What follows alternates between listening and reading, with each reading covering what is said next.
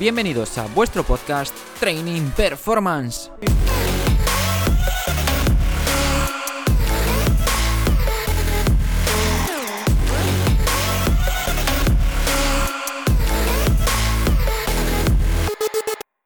Muy buenas a todos, hoy estamos con Carlos Gallardo, readaptador de la cantera del Rayo Vallecano de Madrid.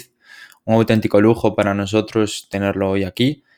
Y nada, un placer enorme para mí que estés hoy con nosotros, Carlos. ¿Qué tal, Pablo? ¿Cómo estás? Buenas tardes. El, placer es mío y bueno, antes que nada agradecerte pues esta iniciativa que creo que es súper importante que, nos apoyemos unos a otros y que eh, vayamos aprendiendo de, de, los compañeros y este tipo de iniciativas la verdad que nos acercan mucho a ver cómo trabajan los demás y me parece súper interesante. Estupendo, Carlos. Pues para empezar, lo de siempre, pues me gustaría que nos hicieses una presentación breve de quién eres, de dónde eres, tus estudios, tu formación y a qué te dedicas actualmente. Perfecto, bueno, pues yo soy Carlos Gallardo, soy de Madrid, concretamente de Torrejón de Ardoz. Y en cuanto a formación, yo hice primero Magisterio de Educación Física, después hice el grado en Ciencias de la Actividad Física y el Deporte y soy también hice un experto universitario en preparación física de fútbol. Y luego, bueno, pues diferentes cursos, formaciones, por destacar alguno, el de especialista en, prevención de lesiones con termografía infrarroja, que es uno de los que me ha llevado a, donde estoy ahora también, pero bueno, luego formaciones en GPS, eh, de readaptación, al final pues no paras, ya sabes. Sí, sí. Y bueno, en cuanto a dedicación, sí. pues mm, es un poco locura también, porque por un lado, por las mañanas soy profesor de educación física en un cole y luego por las tardes estoy en el, en el Rayo Vallecano, como bien has dicho, llevo todo el área de, de readaptación de la cantera y, y, bueno, aparte, mm, un poquito más de forma puntual, hago consultoría externa de, de prevención y readaptación de lesiones con la termografía para equipos de fútbol profesional. Muy bueno, la verdad que impresionante, así como lo has contado, ¿eh? Qué guay. Es, más, pues es más lo que parece que luego, luego son muchas horas, más que otra cosa. Sí, es lo, es lo de siempre y más es lo que hablaba antes contigo, antes de empezar a grabar, que llevar o gestionar todo, todos esos equipos, al fin y al cabo, una persona sola, tienes que sacar tiempo, horas de donde no las hay. Sí, bueno, he de decir que tengo la suerte de que mi compañero, el que lleva toda la parte de, de fisio, eh, Javi Torrijos, me ayuda un montón y al final lo sacamos todo entre los dos porque si no, si no sería imposible. Genial. Y Carlos, ¿cuántos años llevas en el Rayo o antes qué has hecho? ¿Dónde has estado? Pues mira, yo tuve la gran suerte de que hice mi periodo de prácticas eh, en el Rayo. Entonces, yo, esta es mi quinta temporada y yo entré, entré en el Rayo pues un poco de rebote. Me ofrecieron, estaba buscando dónde hacer las prácticas y demás, y me ofrecieron, me ofrecieron entrar allí que necesitaban a alguien para el juvenil A. Para... Yo entré como analista de GPS. al final entré un poco a, ver datos, a, pues era una tecnología que me llama mucho la atención. Hace cinco años pues no estaba tan, tan en auge como puede estar ahora. Y, bueno, pues me atreví, dije, venga, vamos, vamos a probar. Y bueno, tuve también la gran suerte, porque al final todo esto va de estar en el momento adecuado, en el sitio oportuno, de que estando ahí en el juvenil el chico que se encargaba del tema de readaptación, por motivos personales tuvo que dejar el club y me empecé yo a hacer un poco el rol durante mis prácticas, el rol de readaptador pues obviamente como nunca había sido redactador, pues muy guiado por los preparadores físicos del equipo, pues por los servicios médicos del club. Y, bueno, así fue como empecé yo en esto de la redactación, un poco de rebote. Y ya le, cogí, sí, le cogí el gusto y dije, pues mira, igual, igual es a esto a lo, que me, a lo que me quiero dedicar. Que sabes que cuando salimos de, de la carrera estás un poco ahí en el limbo de, bueno, ¿y ahora qué? Sí, Ahí lo has dado, ahí lo has dado. Es una rama, la verdad, que bastante, bastante pues, en auge ahora mismo. De hecho, te lo comentaba antes, que que ahora hay mucho máster, mucha formación, posgrados, etcétera. Y al fin y al cabo la readaptación, por lo menos desde mi punto de vista, no se aborda lo suficiente en la universidad, en el grado, y al final te tienes que, eh, tienes que buscar las castañas eh, al acabar. Sí, totalmente de acuerdo. Al final, yo recuerdo en, la, en el grado tuve una o dos asignaturas, una de prevención y otra de readaptación, pero sí que se hace insuficiente. Creo que si no nos formamos luego nosotros por nuestra cuenta, igual que te digo esto, te digo como preparador físico, te digo como cualquier rol. Creo que el grado es un, es un, punto de inicio, es una base que tenemos que tener todos, pero luego si, si, pensamos que salimos de la carrera y ya lo sabemos todo, estamos muy equivocados. Ahí es, el, ahí es cuando tenemos que empezar de verdad a formarnos y a especializarnos, porque si no, mm, no sabemos nada. Sí, no puedo estar más de acuerdo contigo, Carlos. Y bueno, volviendo al tema de readaptación en cantera, ¿cómo es tu día a día en un día normal? Porque eh, me cuesta imaginarlo. A ver, ¿cómo, cómo es tu día a día como readaptador en la cantera del Rayo? Pues mira, mi día a día empieza mucho antes de que yo llegue al Rayo, porque me, levanto bastante temprano. Y, bueno, yo primero voy al cole por las mañanas y eh, algo sobre las 4 así salgo del cole, me voy para la ciudad deportiva. Empezamos a trabajar 4 y media, 5, que es cuando empiezan los, los primeros equipos a trabajar. Y, bueno, lo primero que hago junto con mi compañero que lleva la parte de fisio, nos reunimos, vemos todos los jugadores que tenemos que, que tenemos que ver, que tienen que tratar o que tienen que entrenar conmigo esa tarde y pues ponemos un poquito en común pues, la planificación que yo llevo hecha para estos jugadores, los tratamientos que tienen que hacerse, pues un poco para ir en consonancia y que mm, lo que yo vaya a hacer no perjudique a la parte de fisio, lo que el fisio vaya a hacer no perjudique a la sesión que yo tengo preparada y pues al final por ir un poco de la mano. Nosotros lo bueno que tenemos es que nos entendemos muy bien, entonces prácticamente todo se planifica, se planifica en conjunto al final es un trabajo multidisciplinar, que está, muy de moda esa palabra. Sí, sí. pero, pero al final es real y es la única forma de, de que las cosas salgan bien. Qué guay, pues está, está, está sinceramente guay hacerlo así, porque es que si no, es lo que decíamos antes, verte tú solo, sin un fisio, es que es como el, caso que me pasa a mí, nosotros no tenemos fisio, te llega un chaval, lesión, primera fase, ¿Qué hago? ¿Qué no hago? ¿Qué hago? ¿Qué no hago? ¿Qué me dice? Oh, no, sí, sí, me dijo que trotase el fisio. sí, es, es, como un poco ir a ciegas. Yo la verdad que agradezco mucho el, el, poder contar con un profesional así a mi lado y poder guiarlo, guiar entre los dos toda la readaptación. Sí. Y bueno, por seguir un poco, una vez que terminamos la, la reunión, pues ya empiezan a llegar los jugadores, que intentamos citarlos lo más separados posible uno de otros para que no para hacer un trabajo lo más individualizado posible. Por lo general siempre hacemos primero un trabajo de gimnasio, eh, un calentamiento y demás, y luego ya empezamos a hacer un trabajo de fuerza adaptado obviamente a la categoría del jugador. No es lo mismo que te venga un infantil que que te venga un juvenil. Al final no puedes tratarlos igual y, y bueno, ahí está un poco la complejidad de, llevarlos a todos. Pero bueno, primero hacemos, como te comentaba, siempre un, trabajo de fuerza y luego ya, en función de la fase, de la lesión y demás, ya nos vamos al campo y, y, vamos trabajando. A mí sí que me gusta entrar en el campo lo antes posible, pero siempre desde la seguridad y sabiendo que sin tomar riesgos innecesarios. Muy bueno. La verdad que ahí punto a favor de lo de entrar al campo cuanto antes, pero sin volvernos locos tampoco, sin acelerar los plazos o, pasar demasiado rápido de fase, etcétera. Eso seguro que, ya lo has, lo has vivenciado tú en primera persona.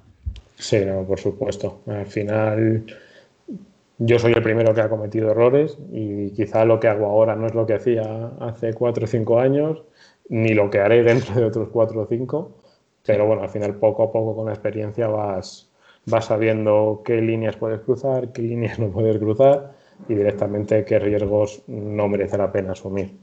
Sí, perfecto. Y dentro de, ese, de esa, esa metodología que llevas, supongo que llevarás, tendrás una metodología un poquito más marcada.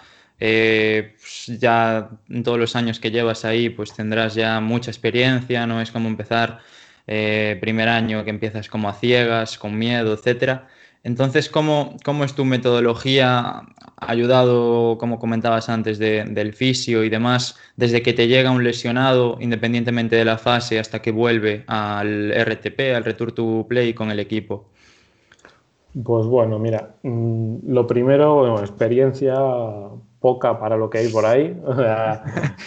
todavía, todavía estoy aprendiendo y, formándome y bueno, pues espero que dentro de 8 o 10 años volvamos a hablar y te diga, pues ves, ahora ya creo que tengo un poquito de experiencia.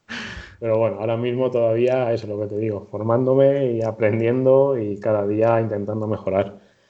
Y en cuanto a metodología, mm, sobre todo lo primero cuando nos llega un jugador es saber qué le pasa. O sea, nosotros hasta que no tenemos un diagnóstico no hacemos absolutamente nada, porque muchas veces lo que hemos visto por querer acelerar, por querer empezar a trabajar desde el primer día, muchas veces es peor el remedio que la enfermedad.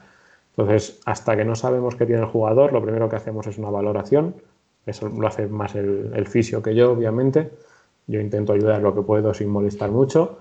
Y, y una vez que ya si, si, el fisio, si el fisio considera que podemos empezar a trabajar, empezamos a, planificar el, pues, return to play del jugador, todo el proceso de readaptación si no lo tenemos claro, vamos a servicios médicos. Hasta, y entonces ya pues se le hace las pruebas que servicios médicos consideran necesario.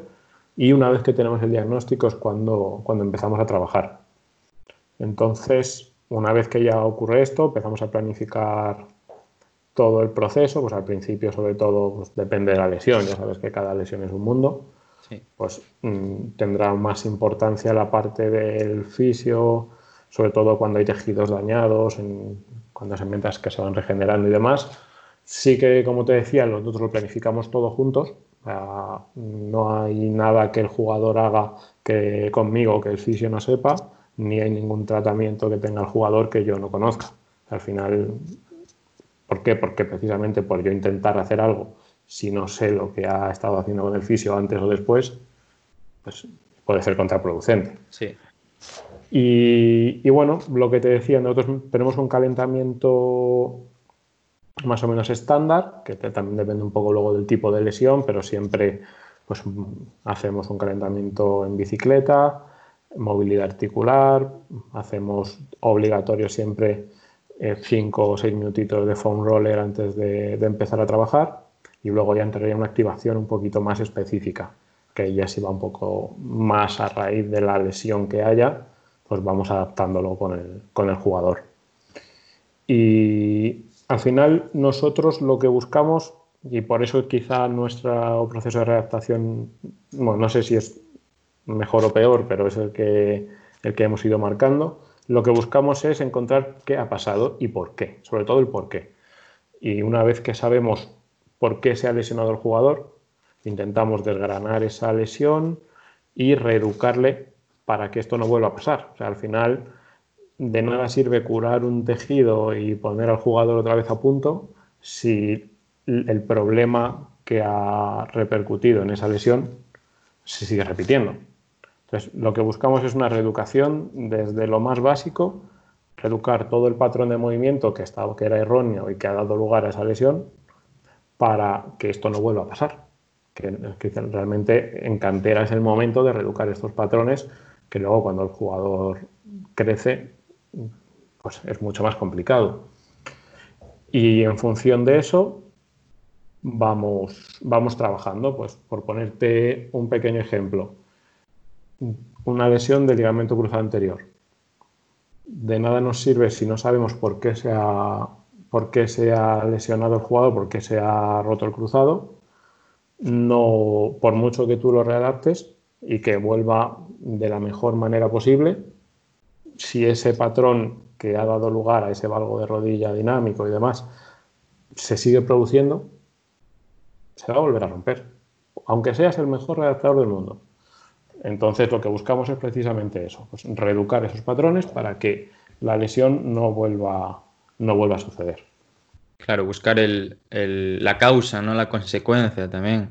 Claro, eso es. Al final tú ves, mm, si solo vemos la parte de este jugador se ha lesionado, tal día tiene que volver, pues puedes tener suerte y que no vuelva a pasar nunca, pero lo normal es que si el patrón es erróneo, pues vuelva, vuelva a romper por algún lado. Ahí entra también la importancia de la, la valoración de la individualización, del control de cargas, de la progresión, lo que comentabas antes.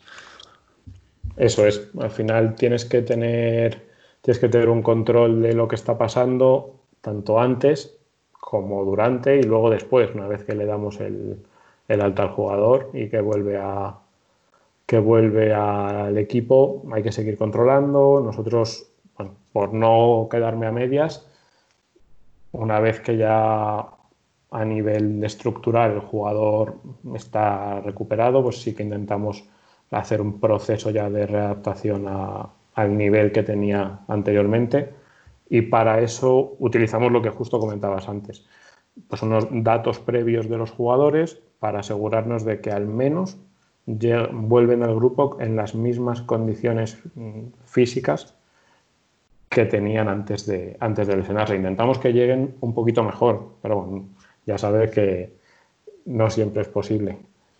Sí, ahí lo has dado. Sí. Y recurrentemente, ¿cuál es, por, por, curiosidad, cuál es la, lesión que más, a la que más te sueles enfrentar en, cantera?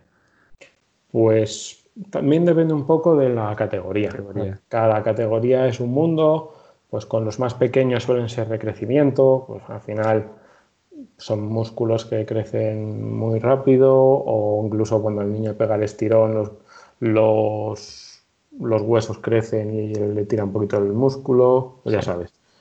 Y luego ya con los mayores, cuanto más mayor, pues más, más potencia necesitan, más velocidad alcanzan, sobre todo a nivel muscular. Tanto cuádriceps, isquios, el recto anterior es una de las que hemos encontrado nosotros, por ejemplo. Sí, eso está siendo muy, muy recurrente ahora mismo en, la vuelta a la competición después de, tanto tiempo parados, la verdad. Claro, pero al final es normal. Al final, tres meses parado, por mucho que tú hayas entrenado, por mucho trabajo de fuerza que hayas hecho, trabajo específico se ha hecho muy poco, porque no estábamos en casa, no se puede hacer trabajo específico. Entonces, si quizás se ha tenido un poco más de prisa en la, en la vuelta a los terrenos de juego, pues tarde o temprano pasa factura. Y luego, em, el apartado, aparte de la readaptación, como nos has contado, el apartado de la prevención, de evitar que pase eso, ¿cómo lo, cómo lo gestionáis en la cantera? Pues nosotros yo tengo una frase que la repito mucho y es que lo que te lesiona te protege. Entonces, lo que buscamos es que haya una base de trabajo de fuerza en todos los, en todos los equipos. Pues obviamente desde lo más básico o los más pequeños, pues simplemente pues trabajar los patrones básicos de forma totalmente inespecífica, pero que vayan aprendiendo cómo deben hacerlo para que en el momento que necesiten mm, hacer cosas más específicas estén preparados y no tengas que encontrarte los pues, jugadores que te llegan a juveniles sin saber hacer una sentadilla, que lo hemos visto. decir eso, ¿eh? Lo hemos visto mucho. Y entonces mm, la idea precisamente es esa, pues que la, tanto la especificidad como la exigencia vayan creciendo con el jugador. Luego también hacemos nosotros ahora estamos en, un proceso en el que estamos implementando cosas en la cantera, estamos implementando un proyecto pues, más de, esto de prevención, de más control en la preparación física, pues para, pues, para seguir mejorando al final todos. Y dentro de este plan lo que se está empezando a hacer es un screening bastante más exhaustivo, pues tanto con pues, a nivel de asimetría, buscamos asimetrías de fuerza, Vemos los ratios tanto de fuerza isométrica como de fuerza dinámica. Vemos también pues a nivel de fotografía intentamos ver descompensaciones, desalineación y demás. Y, bueno, luego depende de la categoría. Los juveniles sí que se, se trabaja también mucho el control de cargas con GPS y podemos, podemos ver muchas cosas con, los, con toda esta tecnología. Al final yo creo que la tecnología, y hay muchos que me tacharán de, de friki, pero yo creo que la tecnología es un aliado que ha venido para quedarse y que tenemos que saber tenemos que saber usarla en su justa medida, también te digo, no volvernos locos, pero, pero que nos puede ayudar y mucho a, a manejar más que a prevenir las lesiones, porque por mucho que hagas y por mucho que controles, hay lesiones que no vas a poder prevenir. Y eso tienes que tenerlo, tenerlo claro porque si no te vuelves loco. ¿Y cómo, cómo, utilizas lo que nos comentabas antes, tanto GPS como termografía en la, en la prevención, en el entrenamiento de lesionados? Pues mira, mm, lo puedes utilizar de muchas maneras. Como te comentaba, tanto lo puedes utilizar pre, intra y post. Yo te voy a hablar de las lesiones más que de porque es al final donde yo estoy. Entonces, a nivel pre, lo que te interesa con el GPS es tener o acumular datos de partido de los jugadores para que, en, lo primero, para controlar las cargas. tú puedes, es decir, no vas a, más que controlar para manejar, tú no vas a, o para monitorizar, mejor dicho, porque tú no vas a decir, uy, este jugador lleva 11 kilómetros, que ya no corras más. Te quiero decir, en un partido. Pues, pero, pero, sí que puedes llevar un control y una vez que termina el partido, pues ves la, la carga que el jugador ha, la, carga que le ha supuesto al jugador esa competición y a raíz de ahí pues puedes lo que sí puedes adaptar es la carga que tú le vas a proponer en las siguientes sesiones para asegurar de que a la siguiente competición llega en las, en las mejores condiciones. Y luego además para acumular datos de cara a que si el día de mañana mm, sufre una lesión, saber en qué punto estaba antes de lesionarse. Luego, si la ocurre la lesión, que bueno, pues es lo que nunca queremos, pero a veces ocurre, pues para ir, nosotros vamos proponiendo objetivos, nosotros pensamos que la readaptación ya más allá de los plazos, que bueno, sí que es cierto que hay ciertos plazos que no te puedes saltar, pero más allá de los plazos tiene que estar basada en una superación de tareas y una superación de objetivos. Entonces, nosotros intentamos individualizar al máximo, y cuando tenemos estos datos de partido del jugador, pues intentamos que su redactación se vaya acercando a esos, esas acciones que el jugador realiza durante la competición. Por ponerte un ejemplo, tú tienes una redactación de un central y tienes una redactación de un extremo y no puedes poner a los dos a hacer lo mismo, porque es que su perfil en el campo y sus acciones en el campo son totalmente diferentes. Quizá el central tendrás que trabajar mucho más el salto, mucho más la pliometría, mucho más las acciones de fuerza con balón y sin embargo un extremo, todo lo contrario, el extremo lo que intenta es que no le toquen. Entonces lo que busca es mucha más agilidad, cambio de dirección, más mm, acciones explosivas. Entonces intentamos buscar que la readaptación acerque al jugador a lo que va a tener que encontrarse y que esté preparado para lo que se va a encontrar cuando vuelva al campo. Y por eso estas tecnologías como el GPS nos ayudan tanto. Si tú sabes que un jugador hace de media en competición 120 acciones por encima de 21 kilómetros por hora, por ponerte un ejemplo, pues tú sabes que cuando ese jugador no va a estar listo para volver si no está haciendo lo que se le va lo que se le va a presentar en el campo una vez que compita.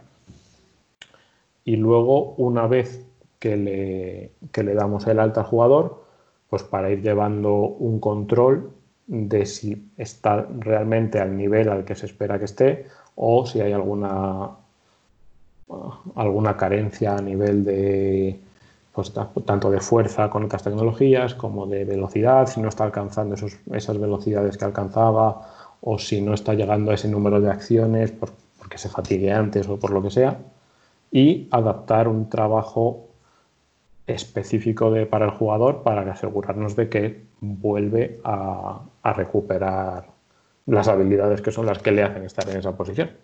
Sí, muy.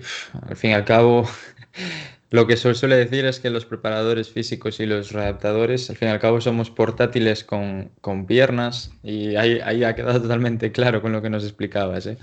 Totalmente. Al final, es lo que te comentaba antes. Los, la tecnología puede ser tu mejor aliado o tu peor enemigo, pero depende de cómo la uses. Y con, bueno, con el tema de la termografía sí que es una tecnología que no está tan, no es tan conocida como pueden ser los GPS, como puede ser un encoder, un, un dinamómetro, pero bueno, no sé, si la, no sé si la conoces, pero se basa sobre todo en la medición de la temperatura de la piel, porque nuestra piel emite una radiación infrarroja y las, lo que se utiliza es una cámara térmica que capta dicha, dicha radiación y nos da datos de a qué temperatura está nuestra piel. Entonces, se supone que por el principio de, de homeostasis, nuestros, nuestro lado izquierdo y nuestro lado derecho del cuerpo son simétricos, térmicamente hablando. Entonces, una simetría en un lado o en el otro, pues te puede estar diciendo que hay un, un proceso metabólico activo que puede ser una lesión o no, pero te está diciendo que aquí pasa algo. Entonces, mm, yo lo que, lo que lo utilizamos es mm, ya no en el club, en el club sí que es cierto que esta herramienta no la utilizamos, sino pero mm, como te comentaba antes, luego en, los otros clubs cuando hago el tema de consultoría, la, la utilizan tanto en prevención, con el, a nivel de control de carga, sobre todo, si tú todas las mañanas o una mañana 48 horas después de la competición hacemos una foto a los jugadores, se tarda alrededor de dos minutos, no llega, entre que tú haces la foto hasta que tienes un informe en el que te dice que, por ejemplo, el muslo anterior derecho tiene medio grado más que el otro. Pues sabes que a lo mejor ese tejido ahí tiene un proceso metabólico activo que ya puede ser pues simplemente pues que no se ha recuperado bien de la carga de la competición o que puede estar, puede estar dañado y ese precisamente ese flujo de sangre para recuperarlo es el que te está dando la, la alarma, aunque el jugador no sienta nada. Que eso es lo interesante, que antes de que el jugador sienta nada, tú ya puedes estar viéndolo. Entonces, de cara, de cara a, la prevención, sí que es un, un buen aliado y luego durante la readaptación igual, al final cuando un, un tejido está dañado, precisamente esa aceleración del metabolismo, la activación del metabolismo para regenerarlo, te va a provocar un aumento o un descenso de la temperatura en función del tipo de lesión. Y, y según se vaya resolviendo ese proceso, la temperatura se va a ir igualando a la del lado contrario y por tanto pues tú puedes ver en qué momento de la regeneración está en función de la asimetría térmica que tengas. Te vas anticipando, digamos. Bueno, más que anticipando es vas viendo cómo está. Claro. Y vas, y vas viendo si, incluso si durante el proceso de readaptación los estás haciendo, las cargas que estás proponiendo, el tejido las está asimilando bien, si aumenta la temperatura es que quizá no se estén asimilando como deberían, o lo que para mí es lo más interesante, puedes ir viendo descompensaciones. Por ponerte un ejemplo, pues un jugador mm, de, fútbol profesional de los últimos a los que estuve viendo antes del, confinamiento, con, la readaptación del cruzado.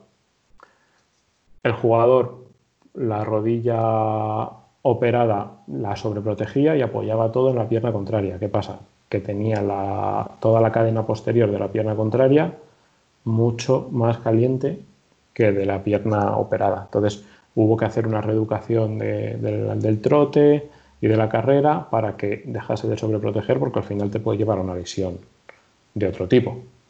Ostras, qué chulo, ¿eh? La verdad que es algo que no está muy, muy a la orden del día y la verdad que los que estamos en este mundillo lo hemos visto muy por encima, pues, en algún vídeo, en alguna formación, pero la verdad que tiene una pinta estupenda, ¿eh, Carlos? Sí, a ver, tampoco quiero que se entienda como que es la varita mágica que te va a resolver. tiene, sus tiene sus contras, tiene sus factores de influencia. y al final mm, lo único bueno que tiene, bueno, lo mejor que tiene, mejor dicho, es que es objetivo. es muy inespecífico, a ti te dice, lo único que te dice es esto está más frío, esto está más caliente. Y tú tienes que buscar el por qué. Mm. esto no te dice este cuádriceps está roto. O este. Simplemente te dice esto está más frío, esto está más caliente. Es una herramienta más, al fin y al cabo, pues hay que utilizarlas. Y según, según cuantas más, eh, más herramientas tenemos, más investigación hay, más formados estamos, como nos contabas antes, en todo lo que te has especializado y demás, ¿por qué cada vez hay, bueno, no es que haya, haya más, pero siguen habiendo tantas lesiones e incluso hay más en la actualidad? ¿Por qué, ¿Por qué lo piensas? Sí que es cierto que, hay cada vez más. Hay, de hecho, hay estudios que lo demuestran, Que, en los últimos, que en los últimos años, sobre todo las lesiones de, de isquio, cada año ahí va, sigue subiendo. Entonces sí que llama mucho la atención que cada vez estamos más especializados, cada vez hay más formación, pero no dejan de lesionarse los jugadores. Yo tengo mi teoría, cada uno tendrá la suya, imagino, y es que mm, yo creo que lo que estamos viendo de forma inadecuada es la lesión en sí. estamos pensando que la lesión es un, yo me incluyo, ¿eh? porque bueno, yo sí que estoy intentando buscar la forma. A mí se me siguen lesionando los jugadores, obviamente. Si no, no. Si no tendrías trabajo, ¿no? Claro, eso. Pero, pero creo que el problema es que no nos estamos dando cuenta de que la lesión no es un fenómeno de causa-efecto. no, no es tengo un valgo dinámico de rodilla o tengo un valgo de rodilla y ya por eso el jugador se lesiona el cruzado. No es así de fácil. Si fuera así de fácil, corriges el algo y ya está. Pero no, al final mm, hay una teoría ahora de la teoría de los sistemas complejos, no sé si la conoces. Sí. Pues lo que te habla es que hay una red de determinantes que lo llama, que yo estoy muy a favor de esta teoría, yo creo que por ahí van a ir las cosas en los próximos años. Es una interacción entre diferentes factores de influencia que son los que van a desencadenar o no una lesión.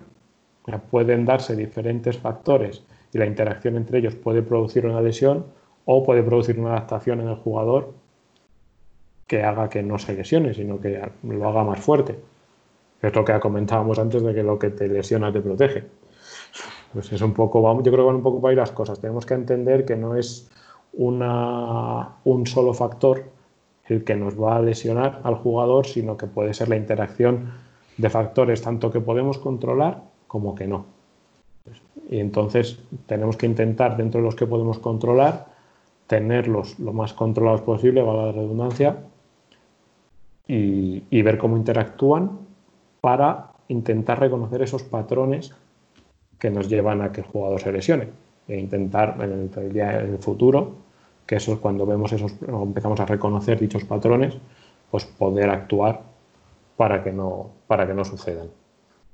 Y no sé si te ha pasado en algún momento, pero claro, ahora es muy usual que entrenadores, jugadores digan, joder, eh, no paro de hacer prevención, de hacer core, de hacer fuerza y me sigo rompiendo, no sigo teniendo esa molestia. Al fin y al cabo, ¿qué está pasando? ¿Por qué no funciona? Es lo que, lo que acabas de comentar, que no hay que verlo todo como causa-efecto.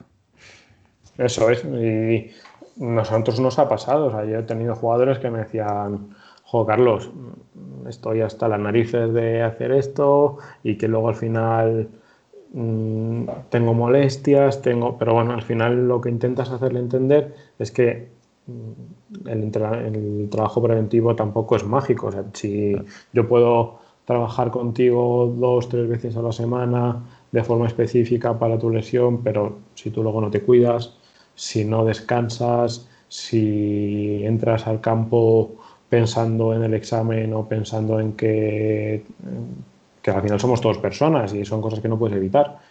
Pero todo eso puede influir o, que entres más nervioso porque llevas mucho tiempo sin jugar y quieres demostrar, que pasa mucho por desgracia, pues al final todo eso te va a influir en que se pueda dar o no una lesión. No solo el que te hagas un trabajo preventivo o hagas otro.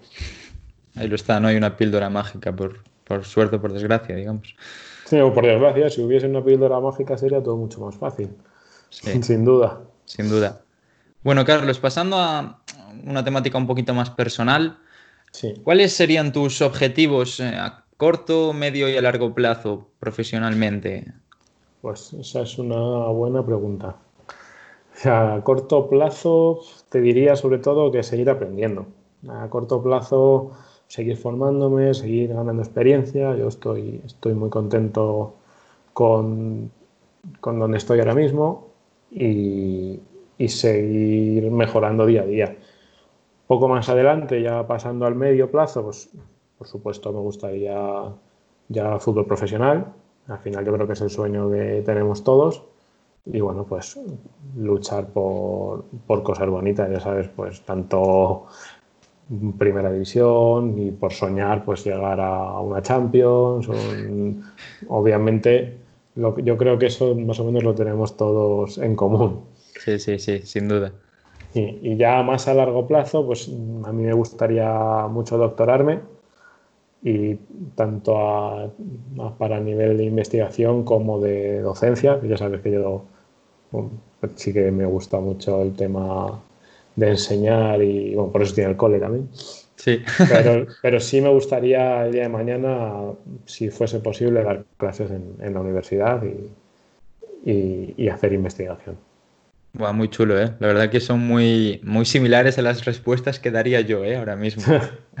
Así que, genial. Y bueno, eh, esta es complicada. Sería un top 3 de libros sobre entrenamiento, rendimiento, readaptación, pero la gente últimamente está metiendo pues de, de autoayuda, de desarrollo personal, formaciones, cuentas, lo que tú quieras. Uf, pues a ver, yo creo que uno del que lo hemos leído todos y que, bueno, yo lo he leído varias veces porque sí que siempre hay, cosas con las que no estoy de acuerdo, pero con, gran parte del libro sí, es el de Michael Boyle. Eh, luego, por otro lado, uno que leí en su día y me gustó mucho fue el de Entrenamiento de los Deportes de Equipo de, Paco Seirulo. Seirulo, sí, muy bueno. Que ahí sí que yo creo que tiene una visión muy distinta al resto y te, da otra perspectiva muy interesante. Y bueno, luego uno que precisamente este fue de los primeros que leí de readaptación y que me fue un poco mi libro de cabecera durante los primeros años, fue uno que se llama Técnicas de Rehabilitación en la Medicina Deportiva, de William Prentice. Entonces, es es bastante intenso, es un libro que no puedes leer del tirón porque, porque te trata todos los procesos, todas las lesiones, pero es un gran libro de consulta y, a mí, por ejemplo, me sirvió de mucha ayuda cuando estaba empezando. Pues a entender un poco por qué se daba cada lesión o los principios de, de la rehabilitación de cada una de ellas. A mí me, me gustó mucho. Pero bueno, más también me gustaría decirte que más allá de un libro u otro, yo lo que recomendaría es que, que, lean, que lean muchos papers. Al final hay que estar al día, hay que, hay que ser lo que ya sabes que esto es una ciencia muy nueva, que al final las ciencias del deporte no tienen prácticamente años de vida en comparación con otras ciencias y día a día se van actualizando. Lo que lo que hace cinco años era la panacea, hoy está tirado por tierra totalmente y hay, hay 200 papers que te dicen lo contrario. Entonces, yo creo que más allá de las formaciones y demás, yo recomiendo que la gente se actualice y que, que busquen ellos su propia información más que, que solo hacer formaciones y solo hacer cursos que se puede aprender lo mismo o más. Sí, mucha, hay muchísima investigación, cada vez más y mejor. Y la verdad que es algo muy, muy inusual lo de, pues voy a buscar en PubMed o en donde sea, pues cómo eh, son los plazos o los procesos de regeneración en el ligamento cruzado. Al final no, la gente no suele ir a buscarlo directamente al paper. Sí, sí, sí, es cierto. Yo, por ejemplo, tengo una, me lo tengo estructurado de que todos los días me tengo que leer entre uno y dos papers. Entonces, todos los días saca al final leerte un paper, a no ser que sea uno muy, muy largo, te lleva 15-20 minutos. Pues cuando tienes 20 minutos libres por la mañana entre una cosa y otra, pues yo siempre tengo, por desgracia, una lista que no deja de crecer de, papers pendientes y de, literatura pendiente. Entonces, pues voy sacando, pues me saco, a lo mejor me leo tres, cuatro páginas, luego tengo otro ratito y al final es aprovechar el tiempo. Otra opción muy buena es precisamente esto, el tema de los podcasts, el tema de los audiolibros, en el, yo por ejemplo en el coche, cuando voy a trabajar, cuando voy de un sitio para otro, prácticamente no escucho música, siempre me pongo un podcast o me pongo un audiolibro o algún curso de estos de YouTube y lo voy escuchando porque hay que aprovechar esos ratos. Por desgracia, cuando no tienes mucho tiempo, hmm. o, o, lo haces así o hay días que no, que no puedes leer, no puedes estudiar absolutamente nada. Sí, la verdad hay que, hay que avanzar, hay que formarse, aprender como, como bien podamos, la verdad. Muy bueno eso. Y ya nos has dicho un consejo que sería lo de lo de pues, investigar, leer papers, etcétera. Pero ¿qué consejo darías para aquellos que están empezando, estamos, me incluyo, en el mundo del entrenamiento y quieren llegar pues, a ser un buen profesional o llegar incluso al alto nivel como, como tú y yo queremos, por ejemplo? Bueno, yo casi podría incluirme todavía entre esos que tienen que necesitan los consejos. no sé si soy la, la, persona más adecuada para dar, para dar consejos, pero bueno, por decirte algo, yo diría que apliquen el sentido común en todo lo que hagan. Que sobre todo que no intenten ni que no intenten lucirse, que, que, empiecen por lo básico y que vayan, que vayan ellos mismos progresando según van cogiendo experiencia. Eso lo veo súper importante y es algo que vemos mucho, que muchas veces es más, parece que es más importante que los ejercicios sean espectaculares y que, y que sea todo súper Sí, sí, es totalmente que sea súper novedoso cuando hay ejercicios de toda la vida que siempre han funcionado y que siempre van a funcionar. Y, que, pues, y luego a nivel más personal, te diría que, que, no tengan miedo ni a preguntar ni a equivocarse. Que, es, más vale no saber algo y preguntarlo que hacerlo mal toda la vida. yo es algo que sí que me hubiera gustado en su momento yo he sido muy, muy introvertido y me, costaba mucho preguntar, me daba mucho miedo equivocarme. Y a día de hoy digo, ostras, pues igual si hubiese preguntado, igual si, me hubiese atrevido, mm, habría sido mejor, habrían ido mejor las cosas. Mm. Entonces, que no tengan miedo a, no saber algo y, que, y a preguntarlo, que al final es la mejor forma de aprender. Muy bueno, la verdad que consejo top. Y por último, ¿con qué tres momentos te quedarías porque te hayan marcado, hayan marcado la diferencia, han sido claves hasta ahora? Puede ser a nivel profesional, formativo, personal, etcétera. Pues mira, a nivel a nivel personal, esto sí que bueno, es algo que no, no lo sabe mucha gente. Yo cuando, cuando era pequeño, a los 14 años, tuve, tuve problemillas de corazón y, de hecho, tuve que dejar el fútbol bastante prontito. Y, bueno, pues cuando, cuando estaba en el hospital a mí me, me, dijeron que no iba a poder hacer deporte nunca más. Y bueno, pues yo me encabezoné en que sí y al final un poco yo creo que mi carrera deportiva después ha ido un poco por ahí ya, pues yo quiero seguir haciendo deporte, yo quiero seguir luchando y al final me ha llevado a esto, a poder volver a, hacer deporte, a, entrenar, a, enseñar a otros. Entonces, bueno, pues yo creo que eso sí que me dio a mí pues ese puntito de, esfuerzo, de aprender a que las cosas con esfuerzo se consiguen. Luego ya más a nivel profesional, una de las, una de las partes, uno de los puntos que más me impactó fue cuando hice mi trabajo de fin de grado, hice un trabajo de investigación, que fue cuando conocí la termografía, de hecho. Y bueno, ahí, ahí se me despertó un poquito el gusanillo de la investigación, de lo que te comentaba antes, de que a mí me, de que me gustaría doctorarme y empezar a investigar y demás. Fue a raíz de, pues de la investigación que hice para el trabajo de fin de grado, que me, mucha gente la, te recuerda el trabajo de fin de grado como un trámite y yo, sin embargo, lo, lo disfruté mucho.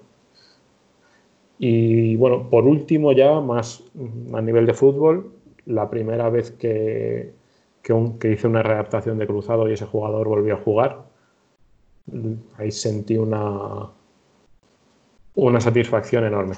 Es una satisfacción que he sentido pocas veces en mi vida el ver cómo después de tantos meses de, estar todos los días con ese jugador en los momentos buenos, en los momentos no tan buenos, en los momentos peores, porque al final ya sabes que una lesión como esta tiene momentos para todo, pues ver que, el jugador consigue, consigue superarlo y consigue volver a, a competir es pues quizá de las, de las sensaciones más bonitas que yo he sentido a nivel profesional hasta ahora.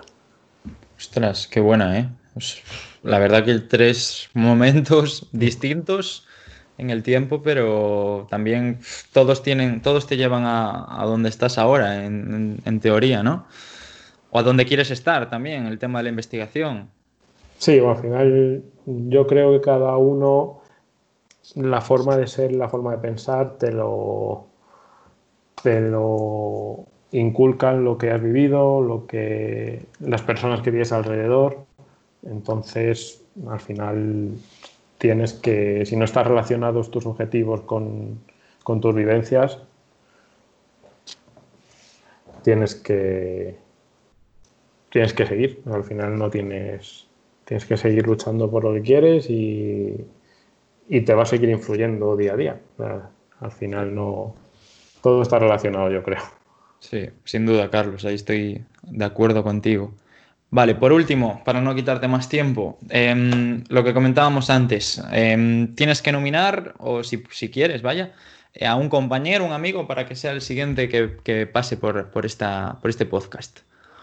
Genial. Pues mira, como te comenté antes, yo todo lo que hago en el club eh, lo hago con mi compañero Javier Torrijos, lleva la parte de fisioterapia, entonces le voy a nominar a él para que tengáis también el otro punto de vista y que no sea solo lo que yo, lo que yo os cuento. Buah, de lujo, de lujo. Pues genial, Carlos. Pues nada, pues muchísimas gracias por, por este tiempo con, con, nosotros, por habernos eh, deleitado con tu experiencia, tu punto de vista, cómo trabajas y, y también pues un poquito de, de, tu toque personal. Así que desde aquí agradecerte enormemente este rato con nosotros. Bueno, muchas gracias a ti, Pablo. La verdad que ha sido un placer. Eh, lo he disfrutado un montón y darte, sobre todo otra vez, la enhorabuena por esta iniciativa que, que me parece espectacular y súper necesaria. Gracias a ti. Un abrazo enorme, Carlos. Un abrazo, Pablo. Hasta luego. chao. chao.